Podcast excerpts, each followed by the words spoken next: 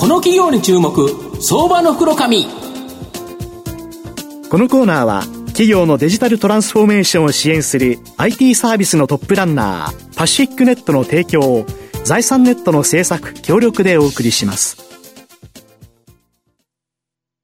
ここからは相場の福の神財産ネット企業調査部長藤本信之さんと一緒にお送りします。藤本さんこんにちは毎度、相場の福の神こと、藤本でございます。まあ、昨日のご挨拶に比べてだいぶ明るくなったなと。昨日は真っ暗闇っていう形でですね、はい、なんぼ下がんねんっていう感じなんですけど、ようやくですね、反発してですね、まあ、ここから少し明るくですね、なっていただきたいなというふうに思います。今日その中でご紹介させていただきますのが、証券コード4416、東証マザーズ上場、トゥルーデータ代表取締役社長の米倉博之さんにお越しいただいてます。米倉社長、よろしくお願いします。よろしくお願いします。よろしくお願いします。トゥルーデータは東証マザーズに上場しておりまして、えー、現在株価691円、1単位7万円弱で買えます。東京都港区の浜松町駅近くにですね、本社がある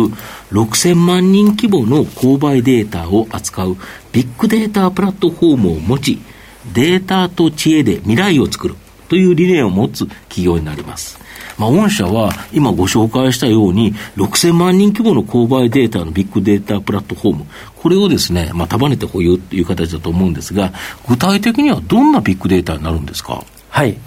えー、まずですね、あの、うん、ドラッグストアや食品スーパー、はい、こういったところで皆さん、あの、ポイントカードを提示して、購入されていると思うんですけれども、はいはいはいえー、このその消費者の生活に近い購買データを、うんうん、えー、日本一持ってると。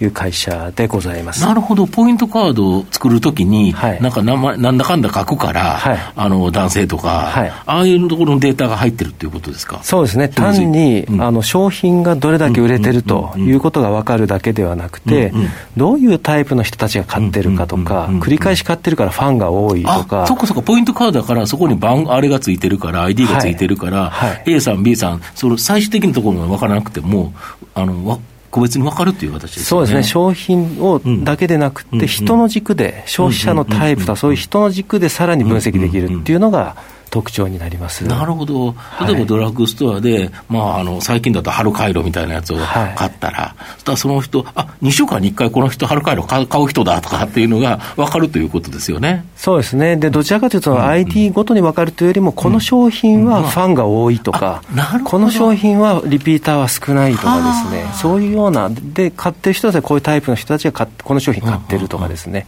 そういうのが分かるようなイメージになります、なるほど。でそういうプラットフォームあってですね、どうやってお金にしてるんですか、はい、マネタイズっていうか、収益化がよくわかるんですけど、ええ、でデータそのままだと使いづらいので、うんうん、分析のツールに入れまして、サブスクリプション型で消費財メーカーさんとか、小売業さんに、はい、あのご活用いただいているという形になります。メーカーの方は、はい、そのあれを見ると、自社製品をがどんな人がどう買ってるか。このデータが分かるということです、そうですね、自社製品も分かりますし、競合製品も分かりますので、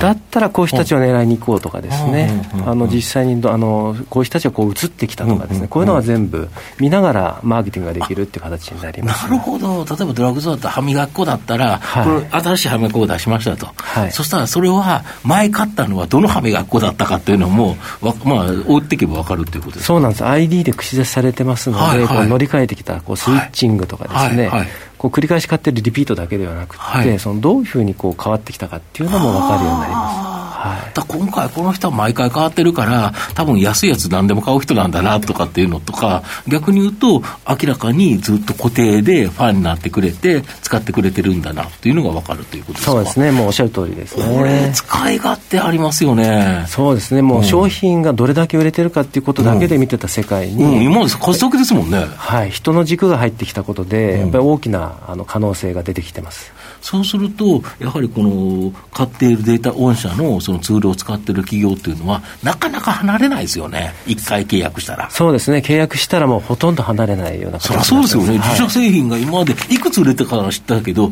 誰がどう買ってるのか、それ分かったら、もうそのツール手放せないですよね。そうですね。なるほど。はい、で、御社は、あの、このオンリーワンのビッグデータを知恵を使って活用するとですね、まあ、いろんなですね、未来を作ることができるって。どんな未来できるんですか？そうですね、たとこれ例えばっていう事例になりますけれども、その各地域に住んでいるその消費者の傾向というものが見えています。でこれあるスポーツクラブの事例なんですけども、はいはい、えー、要はそのチラシとかですね、うん、ポスティングをやって新規の入会のお客様を集めておりました。はいはいでこのデータを見るとですね、うん、そこの地域にはこういう思考の人たちが多い、うん、例えばポイントに反応するとかですね、うん、値引きに反応するとか、こう限定キャンペーンに飛びつくとかですね、そういう傾向が見えてましたので、それに合わせてチラシの中身を変えて、やったところ入会率が2割アップしたとかですね、あとはあのスーパーのそのファンをですね、うん、えー、データで特定をして、はい、でファンはこういうタイプの人たちがファンですと、生鮮をたくさん買って調理をしてます、えファン予備軍がいます。うん。ファンの予備軍はなぜか夜に来てアイスだけ買って、コンビニみたいな使い方してます。こういうのは分かってですね、じゃあファンを増やすためにどういう品揃えにしたらファンが増えるのか、みたいなことをやったりとかですね、うん、でこのファンというのもデータで見えまして、うん、お店に来るその頻度であったりとか、買い物するこう金額だったりとかして、もうすべてデータで語れるので、まあ、そういったことであのファンを増やしたりみたいなことを、あの勘だけではなくて、データ見ながらですね。今までそれが勘でやってたり、はい、多分こうだろうという思い込みでやってたり、はい、これがいわゆるデータをきちっと分析することによって、明らかになるから、打つ手がどんどん良くなっていくということですか？そうですね、ですから、まあ、データもテクノロジーも道具に過ぎませんので、うんうん、今までの勘をこう底支えするような道具として一緒にこう使っていただくことで、より、うん、あの精度が高い取り組みができていると思ってます、なるほど、はい、今、ドラッグストアのおよそ4割の購買データを保有しているということなんですけど、これを今後、食品スーパーとかホームセンターとか、これに拡大すれば、まあ、成長が見込めるとか。そうですねあのドラッグストアでその構築済みのプラットフォームのこの競争優位性がありますので、これをそのまま食品スーパーであるとか、ホームセンターですとか、もう他の業態にこう展開することで、事業規模を大きく成長できると思っています。これ、あれですよね、御社の場合もシステム構築は終わってるから、この分、あの別のコストはなくて、単純にきちっと御社の人が営業に行って、説明して、えーと、約束してくればということですよね。そうですね、今、うん、あの実はそのシステム構築終わって安定稼働してるんですけども、はい、減価償却っていうものが目いっぱい乗っかっちゃってるんですが、これ、これからどんどんなくなっていくので、うんうん、あの利益はどんどんあの増えるフェーズに入っていきます。そういう面でいうと、そこは利益増えるということですか。はいなるほど。で、今後、その購買ウィッグデータをデジタル広告のデータ連携、これをやることによって、広告を効率化する。そうすると、広告ってものすごく、あの、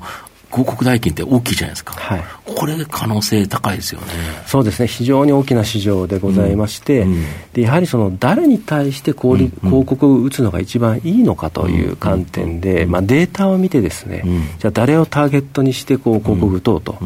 で今度、その実際広告打った後にですね、本当にどういう人たちがどういうふうに買ってくれて、競合がどんぐらい取れたのかとか、これ、効果検証したいっていうニーズがありますので、まあ、そういった形でのニーズが今、どんどん急速に拡大していると感じております。今、あれですよね、ネットのところで言うと、クッキーがダメになったり、さまざまなデータ連携、今までして、えー、この人って見つけてたのが、なかなか今、厳しくなってきた、はい、だけど、その中では、御社、リアルの購買データだから、全然違いますよね。そうですね、そこはあの影響全く受けませんので、うん。うん逆にあのチャンスが広がっていくというそうですよね、このネットの連携が逆にやりづらくなったところで、はい、御社の購買データ、ポスト、この ID が紐づいたデータ、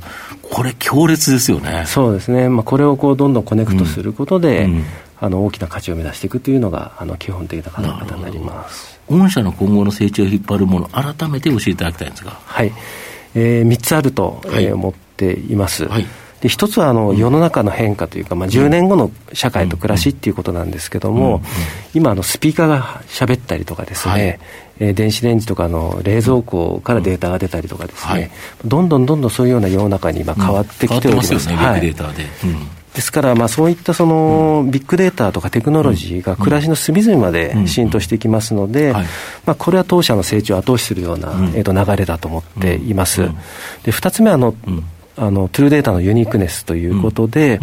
えー、消費者の生活が分かるビッグデータプラットフォームであると、うん、で6000万に4.5兆円、うん、えー、つなげている、あの国内ダントツの規模のビッグデータで、うん、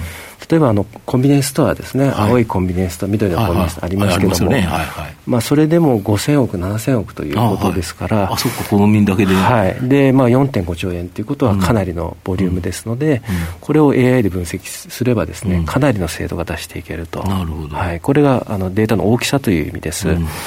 で最後にその成長イメージなんですけども、そのツールに入れて、サブスクリプション型で、あの提供しているのは、コツコツコツコツですね、売り上げどんどん溜まっていくということなんです。積み上げ形式ですよね。はい。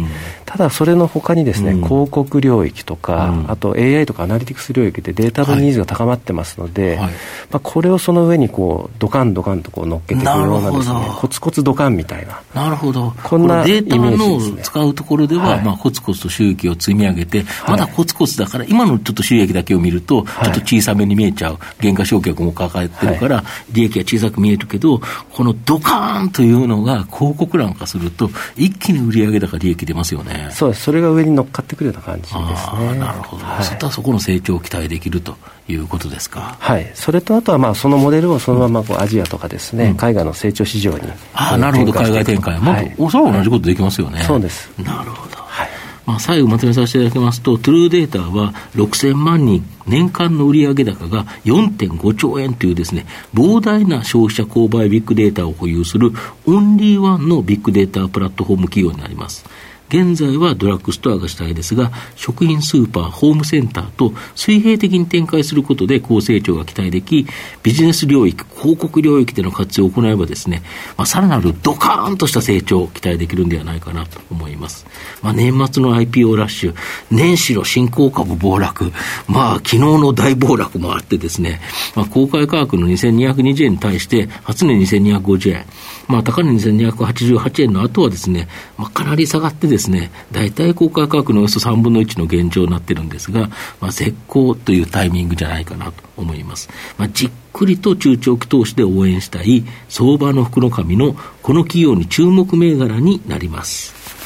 今日は証券コード4416東証マザーズ上場トゥルーデータ代表取締役社長米倉博之さんにお越しいただきました。米倉さんありがとうございました。ありがとうございました。藤本さん今日もありがとうございました。